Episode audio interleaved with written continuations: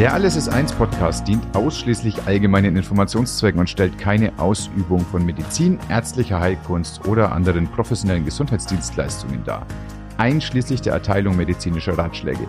Insbesondere wird durch das Anhören des Materials oder die Lektüre von Zusatzmaterial keine Arzt-Patienten-Beziehung begründet.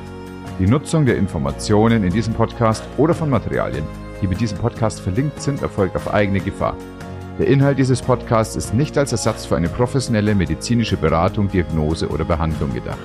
Hierfür ist der persönliche Kontakt mit Untersuchung und individueller Behandlung notwendig.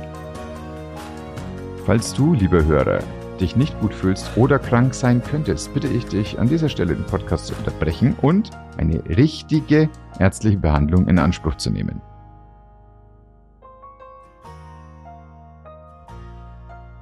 Und in dieser Folge spreche ich mit Elisa Lisaschenko. Sie ist Ärztin und zwar bei der Bundeswehr und das ist eine besondere Art von Arbeitgeber. Wir werden darüber sprechen, wir werden über ihre Leidenschaft für das, was sie tut, sprechen.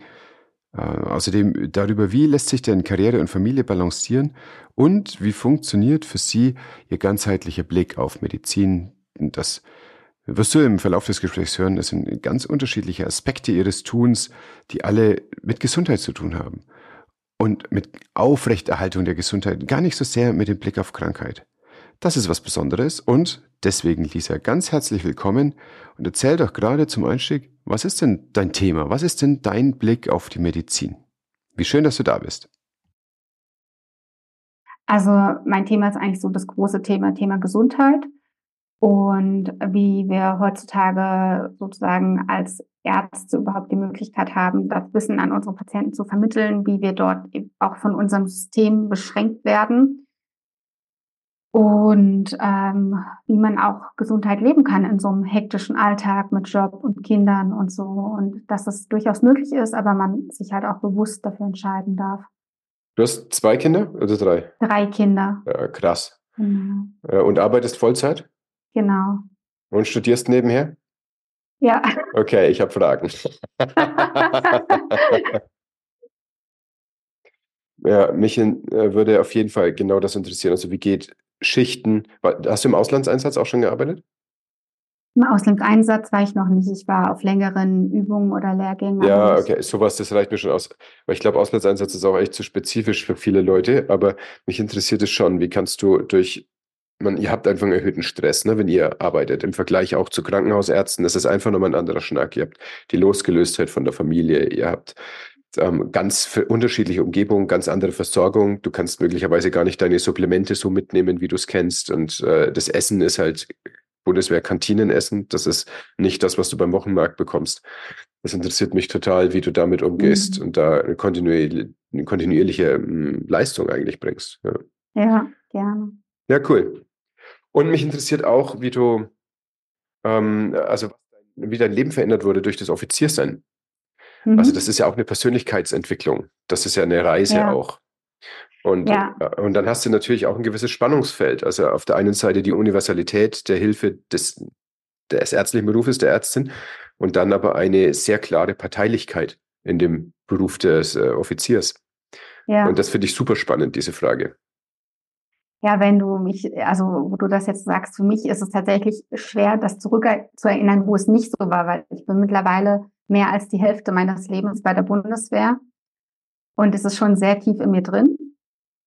Wobei gerade die letzten Jahre mir deutlich gemacht haben, dass es nicht meine Zukunft sein wird, sondern dass ich mit dem Ende meiner Verpflichtung auch ausscheiden werde aus dem Dienst. Wie lange ist derzeit die Verpflichtung? Wir waren es mal 17 Jahre ja, also man fängt eigentlich mit 17 Jahren an, so wird einem das verkauft, aber dann werden viele Jahre immer noch mal dazu addiert für die, für den Facharzt, die ganze Elternzeit, sowas kommt dann alles noch dazu, wenn man in Teilzeit arbeitet. Das wird dann akribisch ausgerechnet und alles noch dazu gepackt. Das, das, das ist spannend. Ich habe nämlich tatsächlich auch mal überlegt, zum Bund zu gehen, als ich ganz jung mhm. war, so 19 ungefähr.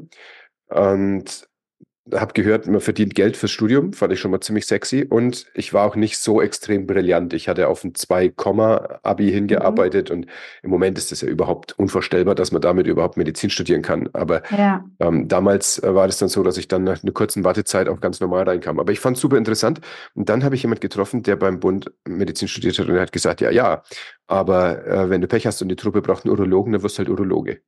Genau, das ist es. Nein, das kann, ich will kein Urologe sein. Ich habe nichts gegen Urologen, aber mich haben Penisse nicht so interessiert zu dem Zeitpunkt. So.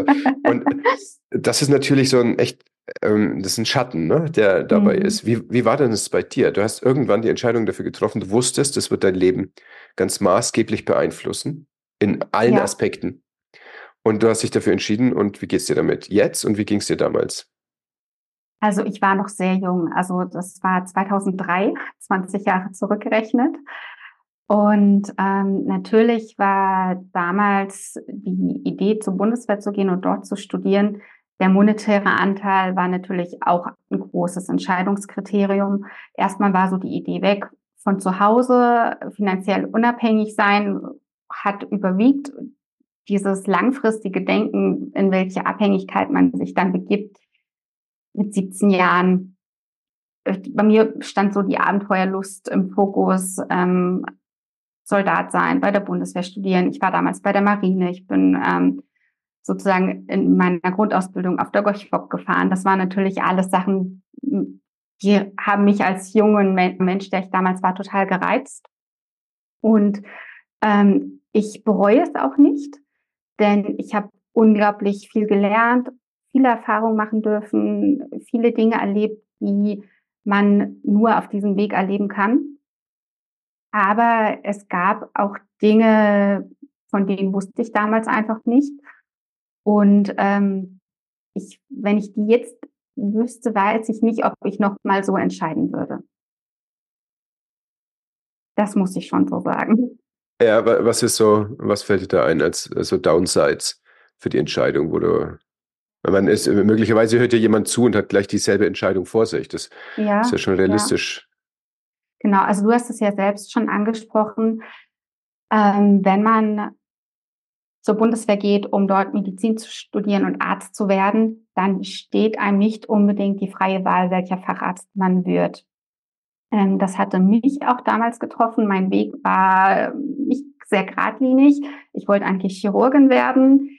Ich wollte aber auch in Berlin bleiben zu der Zeit.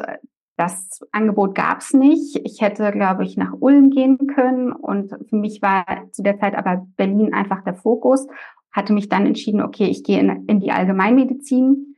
Dort rotiere ich nochmal durch die Chirurgie durch und habe das dann auch so gemacht, dass ich relativ früh in die Chirurgie reingerotiert bin und habe mich dort festgebissen und habe dann den Facharzttausch zur Chirurgie hinbekommen, wie ich es wollte. Das war super. Dann kam irgendwann die Familienplanung ins Spiel und beim dritten Kind habe ich gemerkt, dass das Leben als Chirurgin zwar super spannend ist, aber mit der Familie nicht so gut vereinbar und habe dann wieder zurückgerudert und bin wieder in die Allgemeinmedizin.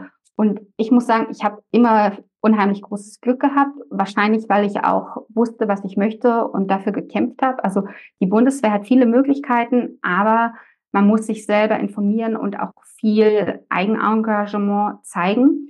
Trotzdem habe ich auch Kameraden, die das alles mitgebracht haben und die trotzdem mehrmals quer in, durch Deutschland versetzt wurden, immer wieder umziehen mussten, die nicht ihre Fachrichtung bekommen haben, die sie eigentlich machen wollten. Und das kann natürlich dann schon zu Frustration führen. Auf jeden Fall. Die, der Tausch ist Sicherheit gegen Freiheit. Das ist der Tausch immer im Leben. Ja. Und hier auch ganz klar und dann mit, der, mit so konkreten ähm, Auswirkungen wie einem Marschbefehl zum Beispiel. Genau. Ja. Also, das hat mich schon gerade sehr beeindruckt zu hören. Du hast mhm. drei Kinder, du hast eine ja. Beziehung, du hast eine Vollzeittätigkeit und du hast jetzt noch ein Studium aufgenommen. Genau. Okay. Bist du so ein Smarty? Bist du so total gut im Organisieren? Bist du wissenshungrig und machst es einfach nebenher? Was ist denn da dein Geheimnis, dass du so viele Sachen auf einmal schaffst und gleichzeitig, also das kann jetzt nicht jeder sehen, äh, sondern das sehe ja. ich, du schaust ja frisch aus. Also du, weißt du, du, hast keine Tränensäcke, du hast kein von Falken gegerbtes Gesicht, du, du bist total aufmerksam im Zuhören. Du, du wirkst nicht so, als ob du das alles nebenher machst. Wie geht denn das? Ähm, also ich glaube, meine treibende Kraft ist, ich liebe halt wirklich alles, was ich mache. Ähm, und die drei Kinder, ich bin selber Einzelkind, hätte ich mir vor 20 Jahren auch nicht gedacht, dass ich mal drei Kinder habe. Und da musste ich sagen, wäre ich, hätte ich vielleicht auch gar nicht, wenn ich nicht Soldatin gewesen wäre, weil ich hatte meinen festen Job und ich wusste, ich komme aus der Elternzeit immer wieder zurück auf meine alte Stelle. Das war natürlich dieser eine Punkt, diese Sicherheit, die ich hatte. Natürlich ähm, gab es auch immer Zeiten, wo ich mal auf Lehrgänge müsste, jederzeit hätte ein Einsatz kommen können. Aber man hat auch eine gewisse Planbarkeit und finanzielle Sicherheit gehabt, die die Familienplanung definitiv auch leichter gemacht haben. Dann habe ich ein sehr gutes familiäres und soziales Netzwerk. Ähm, mein Mann und ich teilen uns die Aufgaben im Haushalt mit den Kindern sehr gut. Meine Mutter wohnt sehr in der Nähe, ist auch seit ein paar Jahren pensioniert und ist eine ähm, sehr liebevolle Oma und liebt auch das Oma-Sein wirklich. Die unterstützt uns. Und auch im Freundeskreis schaut man, wo man sich mal unterstützen kann, dass man sich zum Beispiel auch als Paar nicht verliert, dass man mal als Paar abends weggehen kann und dann schaut, übernachten die Kinder mal bei den Nachbarn und das nächste Wochenende nimmt man die Nachbarskinder. Also ich glaube, es ist sehr wichtig, und das haben viele Leute verlernt, dass wir unsere sozialen Netzwerke pflegen und uns gegenseitig unterstützen. Und ähm, das Studium, das ist tatsächlich mein Wissenshunger. Das ist für mich wie eine Art Hobby. Also abends irgendeine Lecture durchzuarbeiten, das macht mir einfach Spaß. Dankeschön für diesen Überblick. Du studierst funktionelle Medizin. Genau. Das ist ja genau. nicht das, woran ich als erstes denke bei einem Chirurgen. also ich bin Anästhesist. Ich habe äh, hab ganz, ganz viel mit Chirurgen zusammengearbeitet. Und ich mhm. habe auch schon manchmal über chirurgische Sichten auf die Medizin echt die Hände im Kopf zusammengeschlagen. Jetzt bringst du da aber was, das ist ein, ein viel ganzheitlicherer Ansatz, ein viel philosophischerer Ansatz, auch ein internistischerer mhm. Ansatz eigentlich, als man das erwarten würde von einem Chirurgen. Wie kommt das denn? Oder war das schon immer da und äh, das musste jetzt nur geweckt werden? Durch welchen ja. Faktor? Also ich bin ja jetzt keine Chirurgin mehr, ich bin ja jetzt Fachärztin für Allgemeinmedizin und Notfallmedizin, aber ich hatte tatsächlich auch schon, als ich noch Chirurgin war, in meiner ersten Elternzeit, nee, in der zweiten Elternzeit war es, eine Weiterbildung zum Gesundheitscoach gemacht. Also dass dieses Interesse nicht den Menschen in einzelne Organregionen einzuteilen oder sehr unfallchirurgisch denkend die Knochen einfach nur zusammenzuflicken, das war nie bei mir vorherrschend. Ich habe den Menschen immer als Ganzes gesehen. Und für mich war auch eigentlich immer die Gesundheit eigentlich im Fokus.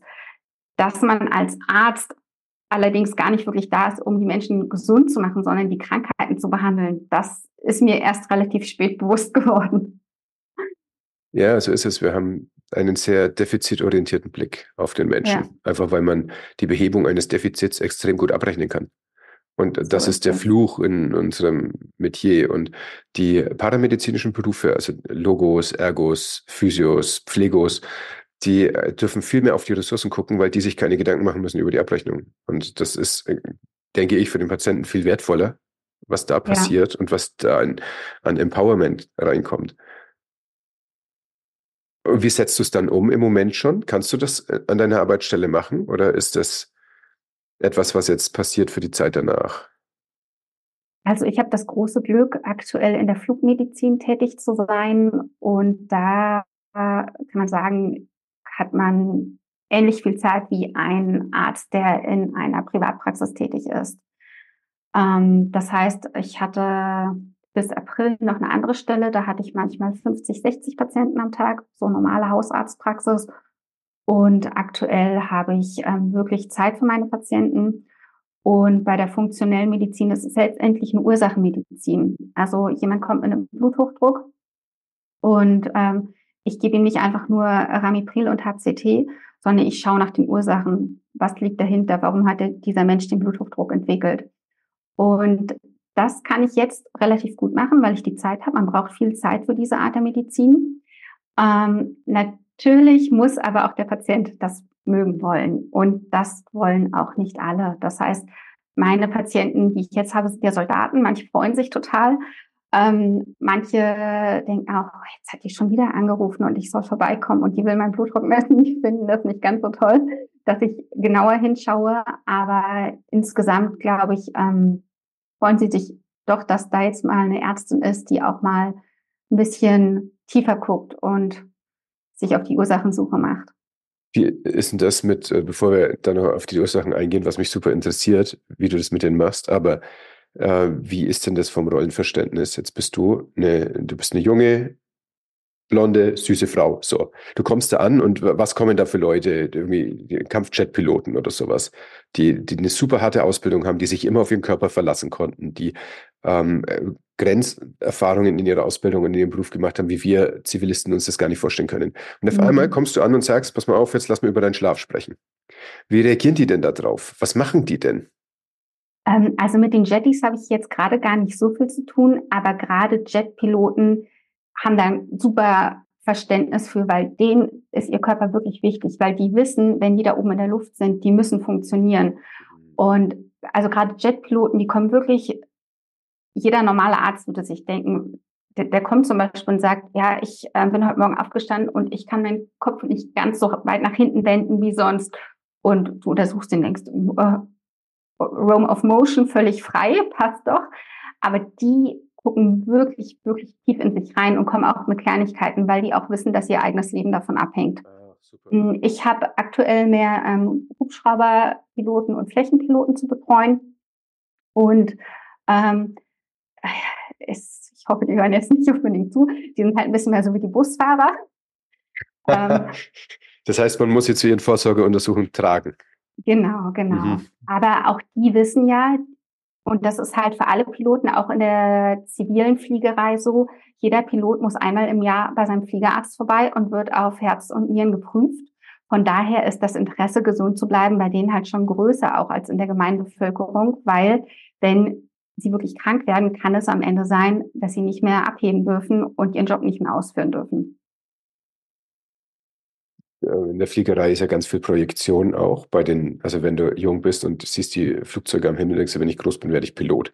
Ich ja. glaube, das ist wirklich was anderes, als zu sagen, wenn ich groß bin, arbeite ich am Schalter in der Sparkasse im Dorf, mhm. wo ich mhm. groß geworden bin. Ich glaube wirklich, dass da viel mehr Leidenschaft dahinter ist und ich kann mhm. diese Motivation dann echt ganz gut verstehen. Ja. Was sind denn so übliche Sachen, was die haben? Gibt es da so die, die drei Sachen, womit die kommen, wo du sagst, na, Flieger, das sind eigentlich ganz normale Sachen, die auch jeder andere Mensch hat. Also das kann man jetzt gar nicht sagen, dass es irgendwie anders verteilt wäre. Gibt es was für sagen. dich? Entschuldigung, gibt es was für dich, mhm. wo du sagst, jetzt wo du mehr Einblick hast in die in Flugmedizin, dass du anders fliegst selber? Also, was weiß ich, nimmst du jetzt Kompressionsstrümpfe oder trinkst du mehr oder keine Ahnung, trinkst du jetzt ein Bier, bevor du losfliegst oder eben nicht mehr? Ähm, ja, da gibt es schon ziemlich viele Dinge, auf die man achten muss. Also Kompressionsstrümpfe auf Langstrecke ist immer eine gute Idee. Langstrecke ähm, ist ab wie viele Stunden? Also es kommt ja auch immer so ein bisschen darauf an, wie die Beinfreiheit ist. Aber auch schon bei einem Vier-Stunden-Flug, wo ich doch sehr eng sitze, weil ich halt nicht in der Business Class bin, schaden die nicht unbedingt. Aber alles so ab sechs Stunden würde ich dann schon als mhm. Langstrecke bezeichnen. Ähm, Flugzeuge haben eine unheimlich trockene Luft. Die Befeuchtung funktioniert tatsächlich fast nur über die Ausatemluft der Passagiere und der Luftflow ist von vorne nach hinten. Das heißt, je weiter vorne man sitzt, desto mhm. trockener ist die Luft mm. und desto mehr sollte man auch trinken. Ähm, Alkohol ähm, sollte man eher meiden im Flugzeug. Ähm, und es kann tatsächlich sein, wenn man lungenvorerkrankt ist, dass man dann auch die Höhe merkt. Denn wir haben zwar eine Druckkabine, aber wir fliegen nicht auf Null-Level, also auf Sea-Level, sondern mhm. auch die Druckkabine hält nur einen gewissen Druck und die Sauerstoffsättigung sinkt. Also jeder, der zum Beispiel so eine Smartwatch hat, der kann das gut beobachten, dass der Ruhepuls im Flugzeug steigt. Und das liegt nicht unbedingt nur an der Aufregung, sondern tatsächlich daran, dass die Sauerstoffsättigung auch absinkt und einfach der Kreislauf etwas schneller arbeiten muss, um die Organe weiter gut zu versorgen. Absolut. Ich habe während des Studiums eine Zeit lang Repatriierungsflüge gemacht und wir haben auch vorher sehr gut überlegt, ob das Patienten sind, die wir auf Sea-Level fliegen müssen. Ja. Ob, genau. Oder ob die es aushalten, dass wir auf eine normale ja. Höhe gehen, was natürlich wegen der Luftdichte und der Effizienz mhm. der Turbinen und so wirklich ein Unterschied ist, was die Fluggeschwindigkeit ja. angeht, auch was den Sauerstoffverbrauch angeht und so weiter. Also mhm. es gibt enorm viele Sachen dabei zu berücksichtigen und so kritisch kranke, beatmete Patienten, die können also ganz gepflegt abkacken. Ja. Das ist völlig richtig. Sagen wir nochmal gerade zu diesem vorne sitzen und trinken und hinten sitzen. Also, wenn ich hinten sitze im Flugzeug, das äh, kapiere ich schon, dann würde die ganze Feuchtigkeit von den Leuten vorne kommen. Das ist ja aber ein ganz kleines bisschen ekelhaft, oder? Also, dann, äh, ja. äh, dann lädt sich mein Körper auf durch das Ausatmen von 250 Leuten. Was empfiehlst du? Würdest du lieber vorne sitzen und viel trinken oder hinten sitzen und äh, hoffen? Ich suche mir immer mittlere Sitzplätze in der Nähe vom Notausgang. Okay, das toppt diese Überlegung noch ein kleines bisschen. Guter Punkt. Ja, okay, danke schön. Erzähl mir noch was über die funktionelle Medizin, bitte, denn das ist was, das äh, gibt es nicht an vielen Orten so formal zu lernen. Es gibt viele Ärzte, die sich da inzwischen reinarbeiten, ja. aber ähm, es ist ein, also es ist auch ein Feld, was ganz schön kämpfen muss. Die Deutsche Gesellschaft für orthokulare Medizin hat sich letztes Jahr aufgelöst, weil sie mhm. nicht mehr genug Unterstützung hatte. Das war eine wichtige Fachgesellschaft, in meinen Augen, und wahrscheinlich ist er für andere eher ein Blödsinnshaufen gewesen. Aber jetzt studierst du das an der richtigen Uni? Genau, an der Dresden International Universität ist die einzige, die das aktuell in Deutschland überhaupt anbietet. Und bietet es an nur für approbierte Ärzte oder wer darf da alles mitspielen? Approbierte Ärzte und Zahnärzte. Ah, okay, cool. Genau. Es gibt ja auch viele biologisch arbeitende Zahnärzte und dies ist auch sehr spannend, weil gerade Umweltmedizin auch einen großen Anteil hat in der funktionellen Medizin. Echt? Und Zahnärzte machen Umweltmedizin? Ähm, also sie beschäftigen sich auf jeden Fall sehr viel mit ähm, chemischen Stoffen, weil alles, was am Zahn irgendwie defekt ist, muss ja irgendwie wieder aufgebaut werden. Und früher gab es das Amalgam. Manche Leute haben es immer noch in den Zähnen. Dann gab es ähm, Metallverbindungen und heutzutage sind eigentlich alles irgendwelche Art von chemischen Verbindungen. Und ähm, diese Werkstoffkunde, da sind die Zahnärzte schon richtig gut drin. Ja, ja, das glaube ich auch. Das ist was, wo diese harte Trennung von Ärzten und Zahnärzten wirklich nicht sehr segensreich ist, denn auch Entzündungen der Zähne haben mannigfaltige Auswirkungen auf ja. den ganzen Körper und es kann viel, viel Unheil im Körper kommen durch die Zähne. Und gleichzeitig sind Zahnbeschwerden häufig ein bisschen stigmatisiert. Also ähm, man, man geht schon zum Zahnarzt, wenn man Schmerzen hat, aber wenn die Zähne irgendwie wüst ausschauen, dann ist es so, dass viele Leute gerade erst recht nicht zum Zahnarzt gehen, weil sie ein Schamgefühl haben gegenüber dem mhm. Spezialisten. Mhm. Und das ähm, ist der Genesung nicht zuträglich. Ja, da gebe ich dir recht. Also die Mundgesundheit, die Zahngesundheit ist extrem wichtig für unsere gesamte Gesundheit. Und das sind ja nicht nur die Zähne, das sind vor allem auch Parodontitis, also entzündetes Zahnfleisch als chronische Entzündung. Und ähm, für mich gehört zu einer ganzheitlichen Medizin definitiv auch einmal der Besuch zum Zahnarzt dazu. Mhm.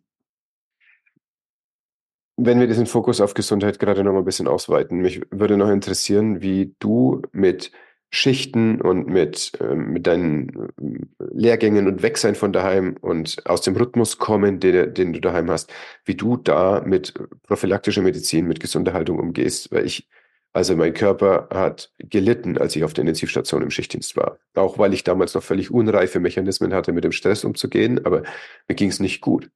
Mhm. Was, was machst denn du mit deinem Bewusstsein für deine Gesundheit, um deine Leistungsfähigkeit aufrechtzuerhalten? Mhm, also Schichtdienst ist natürlich ein großes Thema, was ich aktuell zum Glück nur noch sehr selten habe, wenn ich wirklich mal Notarzt fahre. Aber es hat meinen Körper auch sehr unter Stress gesetzt. Also gerade dann die letzten klinischen Jahre, wo ich dann auch schon meine drei Kinder hatte, waren wirklich ähm, ziemlich hart für mich und ich hatte dann tatsächlich auch selber ähm, eine Panikstörung entwickelt, die ganz stark mit dem Schlafmangel zusammenhing. Also oh, ja. das Erste, was ich geändert habe, war wirklich meine Schlafroutine, worüber ich mich dann auch selber wieder geheilt habe. Weil ich habe teilweise vier, fünf Stunden nur geschlafen und für mich war das normal. Ich habe gesagt, ich funktioniere doch gut. Mhm. Ich habe mich auch leistungsfähig gefühlt, aber der Körper merkt sich das dann halt schon und gerade für Leute, die im Schichtdienst sind, denke ich, ist Schlaf sehr, sehr wichtig. Aber ich weiß es auch, zum Beispiel meine Mutter, die ist Krankenschwester, die ist jetzt seit ein paar Jahren in Rente, sie hat immer noch Schlafprobleme, weil sie halt wirklich ihr Leben lang in Schichtdienst gearbeitet hat.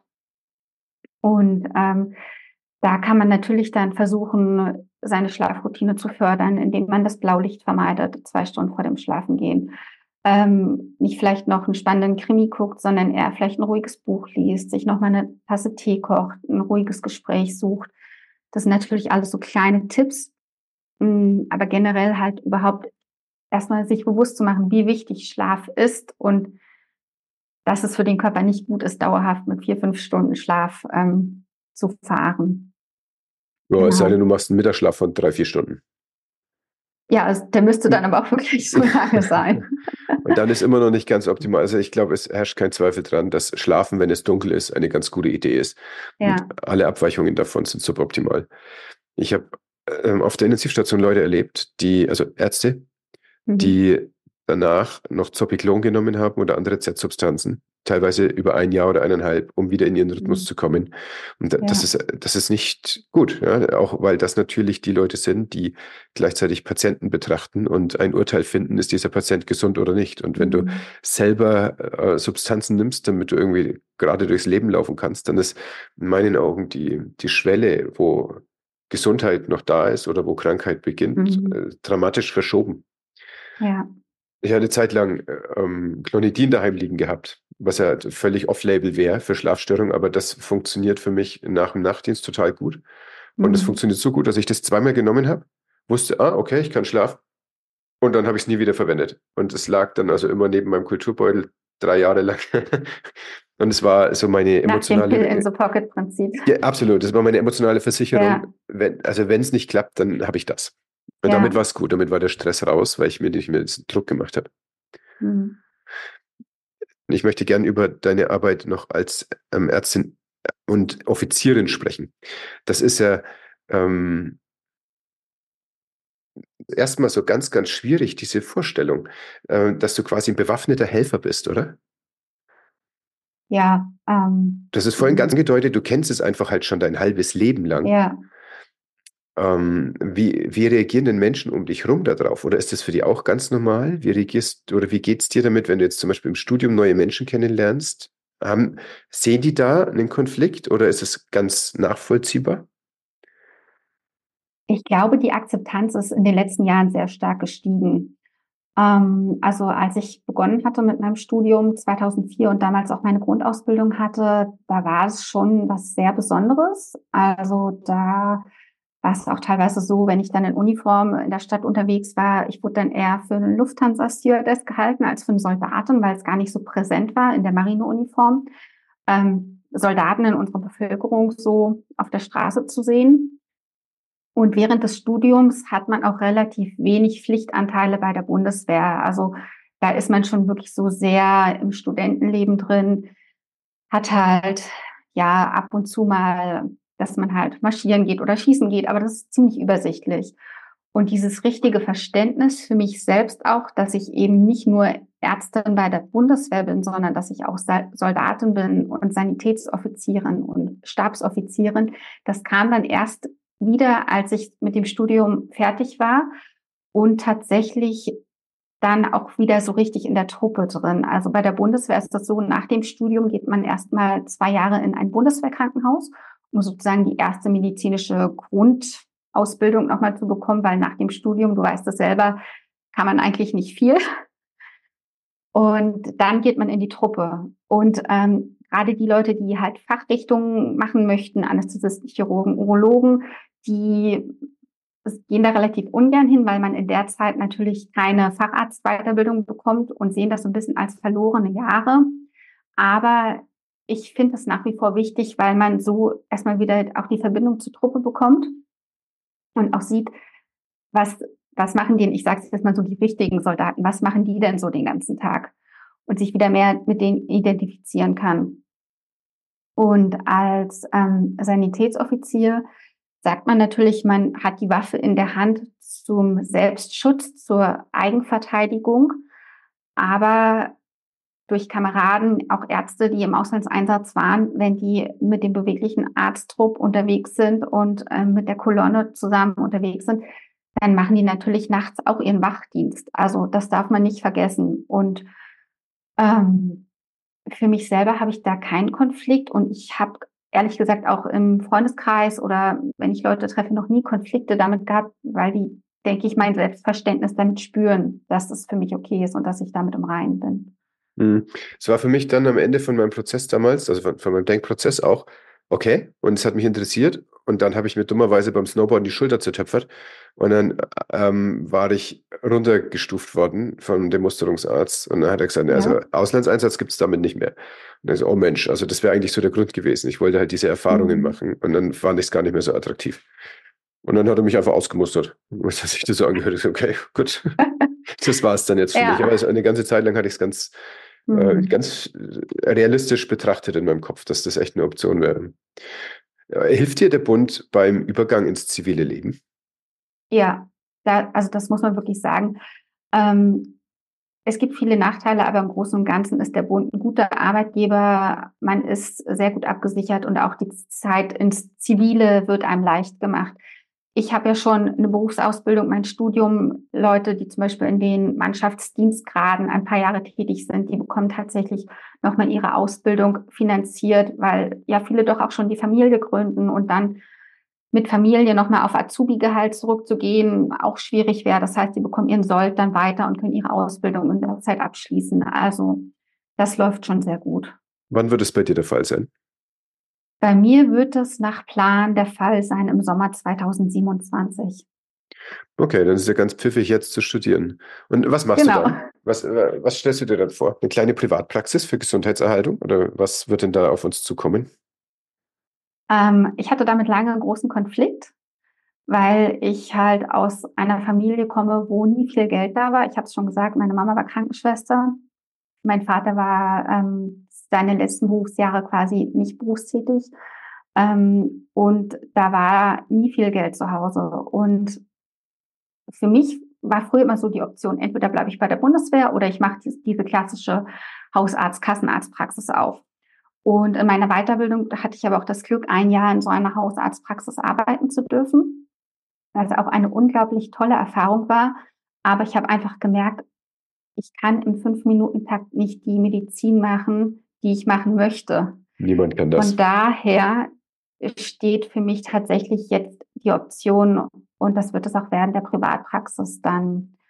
Und ähm, ich denke, das ist ein guter Kompromiss und um Leuten weiterhin helfen zu können, kann ich ja weiter noch als Notärztin tätig sein oder KV-Dienste machen, ähm, weil das für mich halt so ein bisschen dieser Konflikt ist. Ich möchte nicht nur Medizin machen für Leute, wo das finanzielle Kleingeld auch passend ist, sondern ich möchte schon auch für viele Leute da sein. Ich kann es 100% verstehen. Ich bin gerade auf Für und arbeite in der Inselklinik. Das ist ganz ja. normale Grund- und Regelversorgung. Und ich arbeite in der Stadt, in der ich wohne, auch im KV-Dienst und mache da Hausbesuche. Ja. Und habe meine kleine Privatpraxis für Hypnose und funktionelle Medizin. Also das ist äh, eine Mischung, mit der ich mich sehr, sehr gut identifizieren kann und wo ich auch wirklich das Gefühl habe, ich gebe der Gesellschaft schon auch was zurück. Ja. Aber ohne halt dabei ich kaputt zu gehen. Ich finde es auch wichtig, die Basis nicht zu verlieren, weil wenn man nur noch die funktionelle Medizin macht, Privatmedizin, das ist einfach nochmal eine ganz andere Art der Medizin und ich finde es schon wichtig auch zu sehen, was sozusagen einfach in allen Bevölkerungsschichten, was sind da die Themen, was bewegt die Menschen, wo sind die Probleme? Weil das Ziel wäre ja schon, unser Gesundheitssystem auch dahingehend zu verändern, dass allen Menschen es möglich wird, diese Art der Medizin wahrnehmen zu können, wo sie halt nicht in fünf Minuten mit einer Tablette abgespeist werden, sondern wo sich Zeit genommen wird, wo ihnen die Krankheit erklärt wird und wo ihnen zumindest die Möglichkeit gegeben wird, zu verstehen, dass ein Lifestyle-Change auch ihre Krankheit wieder besiegen kann. Ein edles Ziel. also, ja, ich stimme dir zu, dass das ganz schön wäre. Gleichzeitig sehe ich, dass ganz viele Menschen einfach nicht dafür bereit sind, Verantwortung für ihre Gesundheit zu übernehmen. Die sind auch nicht bereit, Verantwortung für ihr Leben zu übernehmen. Mhm. Und das, äh, deswegen habe ich da so eine Grundskepsis. Aber ich äh, mag mich gerne eines Besseren belehren lassen und äh, sag mir in ein paar Jahren Bescheid, wenn du siehst, wie es funktioniert. Ich denke, ein Hauptproblem ist, in dem wie unser System strukturiert ist. Was ist ein Problem? Es ist einfach so, wie es ist. Im Sozialgesetzbuch steht drin, dass die Gesundheitsversorgung des, dieses kassenärztlichen Systems des öffentlichen Dienstes ausreichend sein soll. Ah ja, da kann man jetzt nicht viel sagen. Ausreichend ist die schon. Und die ja. Leute, wer, wer einen Bluthochdruck hat, bekommt einen Blutsenker, äh, Blutdrucksenker und wer einen Knochen gebrochen hat, der wird auf den Tisch gelegt und kriegt ein Stück Metall rein und wer einen Herzinfarkt hat, wird auf den Tisch gelegt und kriegt einen Stand rein. Das ist schon ausreichend.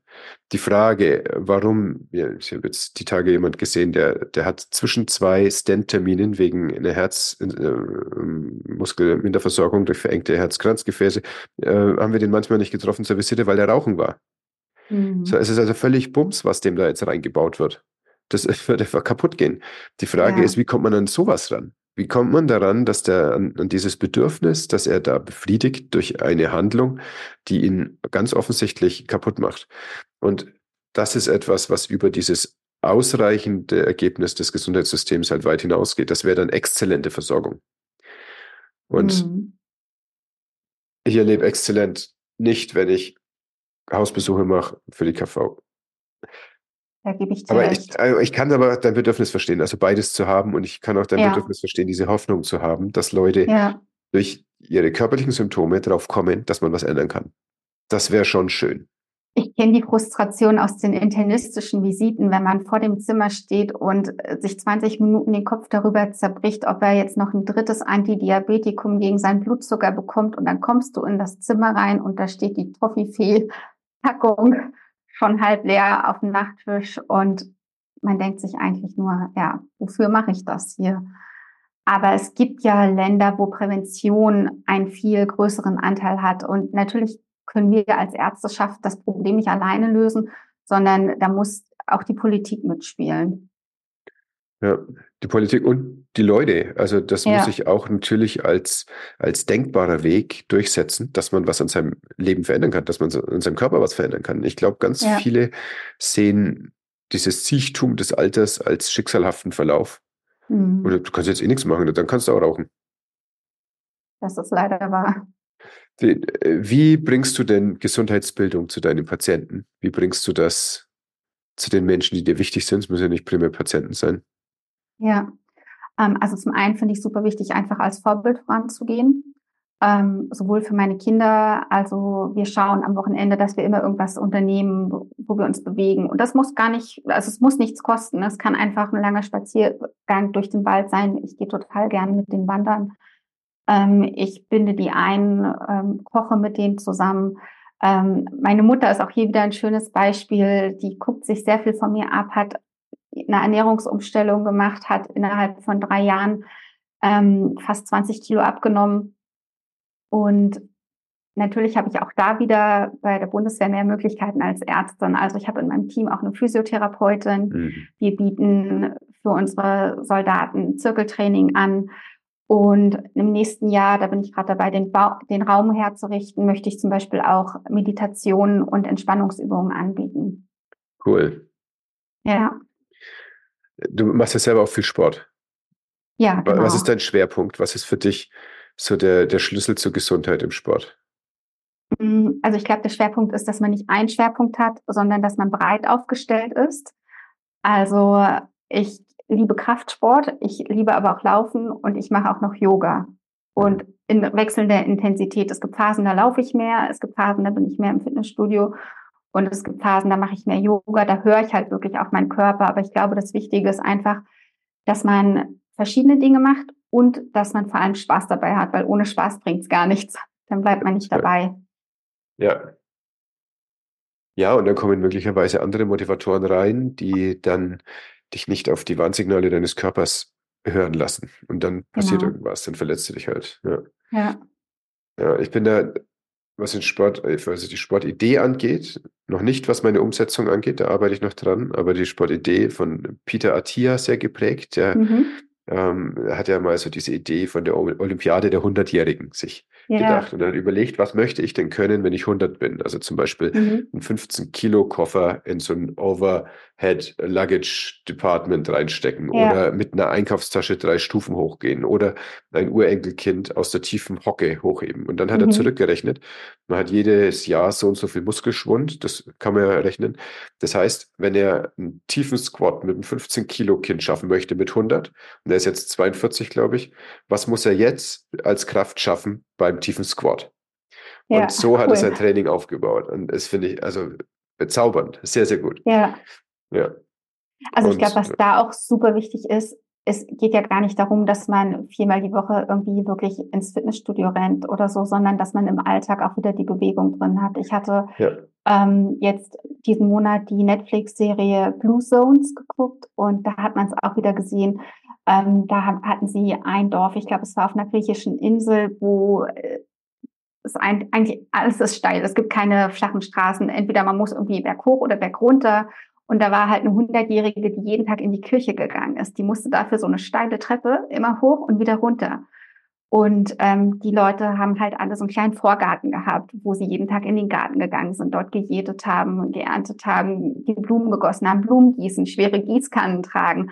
Mhm, All das, das sind ja Sachen, die wir, also die uns trainieren. Nur in unserem Alltag heutzutage, wir stehen früh auf, wir setzen uns ins Auto, wir fahren auf die Arbeit, wir sitzen am Schreibtisch, wir setzen uns wieder ins Auto, kommen nach Hause und setzen uns auf die Couch. Und da ist halt nichts mehr übrig davon. Also da geht's schon los mit, muss man wirklich immer das Auto nehmen für Sachen, die vielleicht im Kiez auch gut fußläufig erreichbar sind. Kann ich mit dem Fahrrad zur Arbeit fahren? Muss ich meinen Kollegen, der im Büro in der Etage unter mir sitzt, anrufen oder kann ich da einfach mal vorbeigehen? Die Leute freuen sich, wenn man mal ins Büro reinschaut. Ja, also es sind so diese kleinen Sachen, die schon viel bewirken können. Ja, unbedingt. Und das sind ja auch Sachen, die wirklich funktionieren. Ja. Also ich, ich wüsste nicht, wie ich das jetzt gerade in mein Leben integrieren könnte, viermal die Woche ins Fitnessstudio zu gehen. Aber ich weiß schon, wie ich das machen kann, dass ich mehr Treppen laufe. Genau. In Blue Zones wird ja auch über die japanischen Inseln gesprochen und da mhm. gibt es den Begriff des Ikigai. Ja. Erzähl mal von deinem Ikigai. ähm, ja, also beim Ikigai geht es ja letztendlich darum, dass man so, so einen Einklang findet aus Dingen, die einen mit Freude erfüllen, dass man etwas hat, womit man irgendjemandem helfen kann, den Menschen helfen kann, die Welt ein bisschen besser macht, aber auch was hat, wo man natürlich ähm, was dran verdient.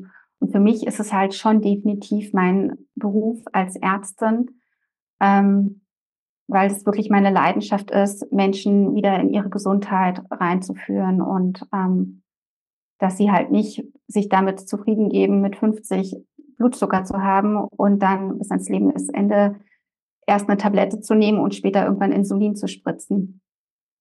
Hm.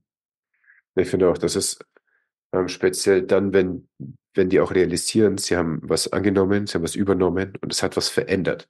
Das ja. empfinde ich als ganz befriedigend. In der Hypnose habe ich das manchmal, und ich bin ganz froh, dass die Leute die Augen mhm. zu haben, während ich da mit ihnen arbeite. Und manchmal bin ich richtig berührt, wenn ich sehe, da ist jetzt gerade ein Groschen gefallen. Da ist jetzt gerade was passiert, da hat jemand eine Heilung gemacht. Ich, in der ja. Regel tränt mein rechtes Auge dann so ein ganz kleines bisschen und es mhm. dann so schnell weg. Und bis sie wieder aus ihrer Trance raus sind, sieht man das auch nicht mehr. Aber das merke ich, das, das berührt mich ganz tief, wenn da jemand in sich was heilen kann ja. und ich dabei sein durfte. Das, ja. das, ähm, gibt so einen Glauben an diesen inneren Heiler in den Menschen. Das ist ja da. Wir sind ja als biologische Wesen, sind wir in der Lage, gesund zu werden, wenn mhm. wir uns so verhalten, dass wir dieser Fähigkeit Raum geben. Ja. Und das geht sowohl körperlich als auch mental als auch seelisch. Mhm. Du hast erzählt, wie einfache Rhythmusveränderungen deines Tages einfache Hinweise Panikstörung weggemacht mhm. haben. Wie unglaublich. Aber nein, es ist eigentlich völlig klar, wenn du einmal verstanden hast, wie es ist. Und das ja. bezieht sich auf alles. Jede Erkrankung hat Aspekte von allen drei Sachen. Ja, ich glaube, das ist total wichtig, sich dessen bewusst zu werden, dass wir ja, wir kommen ja komplett auf die Welt. Wenn wir geboren werden, dann ist alles da. Und unser Körper ist so programmiert, dass er sich immer selbst wieder heilen kann. Aber man muss ihm natürlich auch die Möglichkeiten geben ich, das war kurz vor Weihnachten, da war ich in der Apotheke und habe so mitbekommen, wie vor mir die Frau, die war so ein bisschen am Schnupfen und hat gefragt, äh, die Apothekerin, was sie denn jetzt bekommen könnte. Sie merkt halt, sie wird krank. Und dann hat sie so, ich glaube, Kribustat C oder so, ne? Da ist halt Paracetamol mit drin, da ist Vitamin C mit drin und noch Koffein, dass man halt nochmal so einen kleinen Energiestub bekommt. Und ich hätte sie eigentlich ganz gern ähm, kurz angesprochen gesagt, koch dir doch eine schöne Hühnersuppe, mach dir einen Zitronen-Ingwer-Tee und leg dich ins Bett und schlaf einfach mal zwölf Stunden. So ist Aber, es. Glyphosat C ist ein Yang-Medikament. Das macht, dass du weiter Gas geben kannst. Genau. Aber es genau. gibt Phasen im Leben, da brauchst du Yin. Da musst ja. du dich hingeben. So, äh, ich stimme dir total zu. Aber dafür muss man halt auch bereit sein zu sagen, okay, mein Körper zeigt mir gerade, ich darf jetzt mal in die Ruhe kommen und dann darf ich mir die Ruhe aber auch geben und nicht weiter Vollgas geben. Völlig. Ich stimme dir auch zu, dass wir komplett auf die Welt kommen. Es ist aber auch so, dass wir natürlich merken, je älter wir werden, da quietscht es halt doch so ein bisschen. Ne? Ich habe auch jetzt mehr Bauchspeck, als ich mit 25 hatte. Und was ich dann so im Laufe jetzt der Jahre erkennen dürfte, ist halt, dass wir einfach nicht dafür ausgelegt sind, so alt zu werden. Das mhm. heißt, es ist schon so, dass unser Körper dazu in der Lage ist, aber er braucht ein ganz kleines bisschen Liebe und Unterstützung. Denn eigentlich so in der Steinzeit haben wir uns fortgepflanzt und dann sind wir mit 25 bis 30 gestorben. Ja. Und unser Erbgut ist darauf optimiert, dass wir in dieser Zeit bis 25 uns fortpflanzen, auf unsere Kinder so lange aufpassen, dass sie nicht mehr sofort kaputt gehen und dann sterben wir. Und alles, was nach dem Alter von 30 passiert, hat ähm, evolutionär überhaupt gar keine Auswirkung mehr, weil es äh, vorher schon das Erbgut weitergegeben wurde. Das heißt, es ist völlig ohne Belang, ob ich jetzt äh, Falten an den Augen bekomme oder ob meine Wirbelsäule so ausschaut. Meine Bandscheiben bekommen ja auch Falten. Die schauen ja mhm. genauso aus wie meine Augenwinkel. Ja. Und einfach weil zum Beispiel ähm, kein Kollagen mehr hergestellt wird in der Art mhm. und Weise. Das heißt, ich glaube schon, dass wir in dem, im 23. Jahrhundert supplementieren dürfen, Tricks, äh, Tricks verwenden dürfen, um unseren Stoffwechsel ein bisschen zu optimieren, aber dass wir damit dann wirklich auf die, dieses Redundante, auf das komplette Konzept des Körpers uns auch wieder verlassen dürfen, wenn der ein ganz kleines ja. bisschen Unterstützung bekommt. Dann ist ein ganz großer Unterschied, ob ich sage, ich gebe mir jetzt Unterstützung, um in die natürlichen Prozesse reinzukommen oder ich akzeptiere, dass die natürlichen Prozesse nicht mehr funktionieren. Und hier gibt es übrigens, Surprise, ein Medikament, damit das Symptom mich nicht so sehr nervt in meinem Leben. Mhm. Also Rückenschmerzen ist ja kein Ibuprofenmangel. Sondern es ist halt einfach ein ganz anderes Thema, was angegangen ja. werden muss. Das heißt nicht, dass ich kein Ibuprofen verwende. Ich verschreibe es, mhm. ich nehme es auch selber. Ja. Aber halt äh, nicht als äh, in der Idee, dass damit alles geklärt sei. Ja ich, ich gebe dir recht, aber ich muss dir auch ein bisschen widersprechen. Ähm, weil natürlich sind wir nicht dafür ausgelegt, 140 Jahre alt zu werden und der Körper verändert sich mit dem Alter. Aber ich für mich kann sagen, dass ich jetzt mit 37 fitter bin als mit Anfang 20.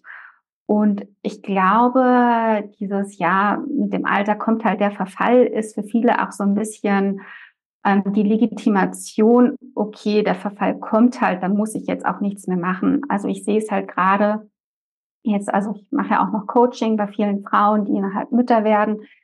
Dann denkt man, okay, ich bin halt jetzt Mutter, dann ist es ja auch normal, dass man ein bisschen Bauchspeck und Hüftspeck ansetzt, weil das ist halt einfach so. Aber das ist ja jetzt, also man, das kommt ja nicht nur, weil man Mutter ist, sondern weil sich das Leben ändert, weil man vielleicht von den Kindern die Reste auf einmal auf ist, obwohl man schon satt ist weil man nicht mehr so viel Bewegung hat wie vorher. Ja. Und ähm, ich denke schon, dass man, wenn man gerade, du hast es auch schon angesprochen mit der Nahrungsergänzung, dass man mit vielen kleinen Tricks doch noch, auch wenn man schon jenseits der 40 ist, seinen Körper nochmal optimieren kann. Also dass sozusagen ja. es dann nicht nur noch bergab geht, sondern dass man auch jenseits der 40 noch Chancen hat, wieder fitter zu werden und nochmal sich zum Beispiel Muskeln anzutrainieren fürs Alter. 100 Prozent, da stimme ich dir völlig zu. Und äh, ich stelle bei mir fest, dass sich der, mein Fokus verändert hat. Also irgendwann, als ich jünger war, war es mir zum Beispiel schon noch wichtig, irgend so eine Art Waschbrettkontur am Bauch zu haben. Mhm. Und jetzt aber merke ich, ich neulich mit den Kindern auf dem, auf dem Flohmarkt und habe ich einen links und einen rechts genommen und bin mit denen einfach aus der, auf dem tiefen, äh, tiefen Squat hochgegangen. Ja. Und dann schaut mich die Frau am Stand an, als ob ich irgendwie was Komisches gemacht hätte. Aber wir machen das halt immer. Und äh, wenn die meine Nähe wollen und wenn ich stehen will, dann muss ich sie halt ja, nehmen mega. und muss links und rechts mit einem hochgehen. Das hat mit meinem Bauch gar nichts mehr zu tun, aber meine ja. Stabilität im Rumpf wird damit mhm. sehr, sehr gut trainiert. Und meine soziale Nähe also meine emotionalen Bedürfnisse werden damit wesentlich mhm. besser befriedigt, als wenn mein Bauch in irgendeiner Art und Weise irgendeinem Ideal ähnlich schaut. Habe ich ja eh nie erreicht. Ja? Das war es mir nie wichtig genug. Aber mir ist es wichtig, dass ich meine Kinder beide auf dem Arm tragen kann. Und zwar so lang, wie es denen gut geht. Ja? ja? Und nicht, dass ich dann nach einer Minute sage, jetzt war schön, aber jetzt geht mal wieder runter, ist doof jetzt. Ja, also das ist eine super wichtige Erkenntnis zu sehen. Man trainiert halt nicht für den nächsten Strandbody, sondern man trainiert, damit man im Alter auch noch fit ist ja. und seine Einkäufe alleine einfach mal nach Hause getragen bekommt. Und wenn man mit dem ICE nach München fährt, seinen Koffer alleine oben in die Gepäckablage bekommt. Ja, ja so ist es. Alles äh, Biohacking, was wir machen, alle Selbstoptimierung, hat ja irgendeinen Zweck. Wir machen das ja nicht, weil es geil ist, strenge Routinen zu verfolgen, sondern um irgendwas zu machen. Ich hatte ja. letzt, ne, vor eineinhalb Jahren auf dem Biohacking Summit in Amsterdam hat einer erzählt, wie die Geburt seiner Tochter seine komplette Tagesroutine geschossen hat. Und dann so nach zwei Wochen ist ihm gekommen, warte mal, das ist ja gar nicht schlimm. Ich stelle ja fest, dass ich einmal nachts um zwei und einmal morgens um vier mein Kind auf dem Arm tragen kann, bis es wieder einschläft. Und ich bin mhm. trotzdem tagsüber noch arbeitsfähig. Dafür habe ich das also alles gemacht.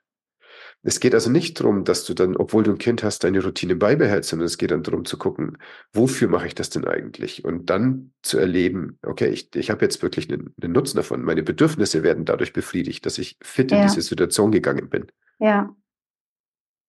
Ja, so ist das. Ne? Also wir leben ja nicht dafür, damit wir unsere Routinen perfekt abarbeiten, sondern unsere Routinen sollen uns dienen. So ist. Und wenn eine Routine nicht mehr passt, dann darf sie auch gerne gehen und dafür kommt die nächste. Genau. Und das, das muss man völlig wertungsfrei sehen halt. Ja. So ist es. Manche Sachen sind einfach zu bestimmten Zeiten realistisch und andere halt nicht. Mhm. Die Frage ist immer, ist, äh, welche, welche Schwellenhüter hast du im Kopf? Welche sind wie laut? und in welche Richtung. Ne? Das kannst du dann mit dem gleichen Argument dann sagen, ne, da muss ich mich auch gar nicht mehr bewegen. Und das ist genau der Punkt wieder, wo du mhm. guckst, was ist mein Ziel, was möchte ich erreichen. Und viel wichtiger als, was ist mein Ziel, ist ja die Frage, und welchen Preis zahle ich dafür? Also welchen ja. Preis bin ich bereit dafür zu zahlen? Ja. Und das muss ich mir überlegen. Bevor ich mein Ziel festlege, muss ich erst überlegen, kann ich diesen Preis festlegen? Mhm. Wenn ich den nicht habe, dann muss ich auch das Ziel nicht haben. Das stimmt. Ja. Ein saustarker Ritt, Lisa, durch, durch so viele verschiedene Themen. Ich danke dir, dass du so, ja. So das alles so äh, gewinnbringend und, und, äh, und ertragreich für mein Wissen beantwortet hast. Dankeschön. Das, das freut mich.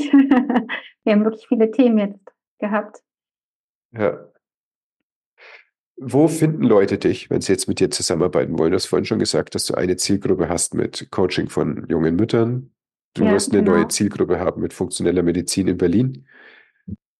Ähm, also aktuell findet man mich ähm, auf Instagram. Ich habe da meinen Namen heute gerade geändert zu meinem Namen, lisa.lösatschenko. Vorher Und, war ich da als Fun-Medizin unterwegs.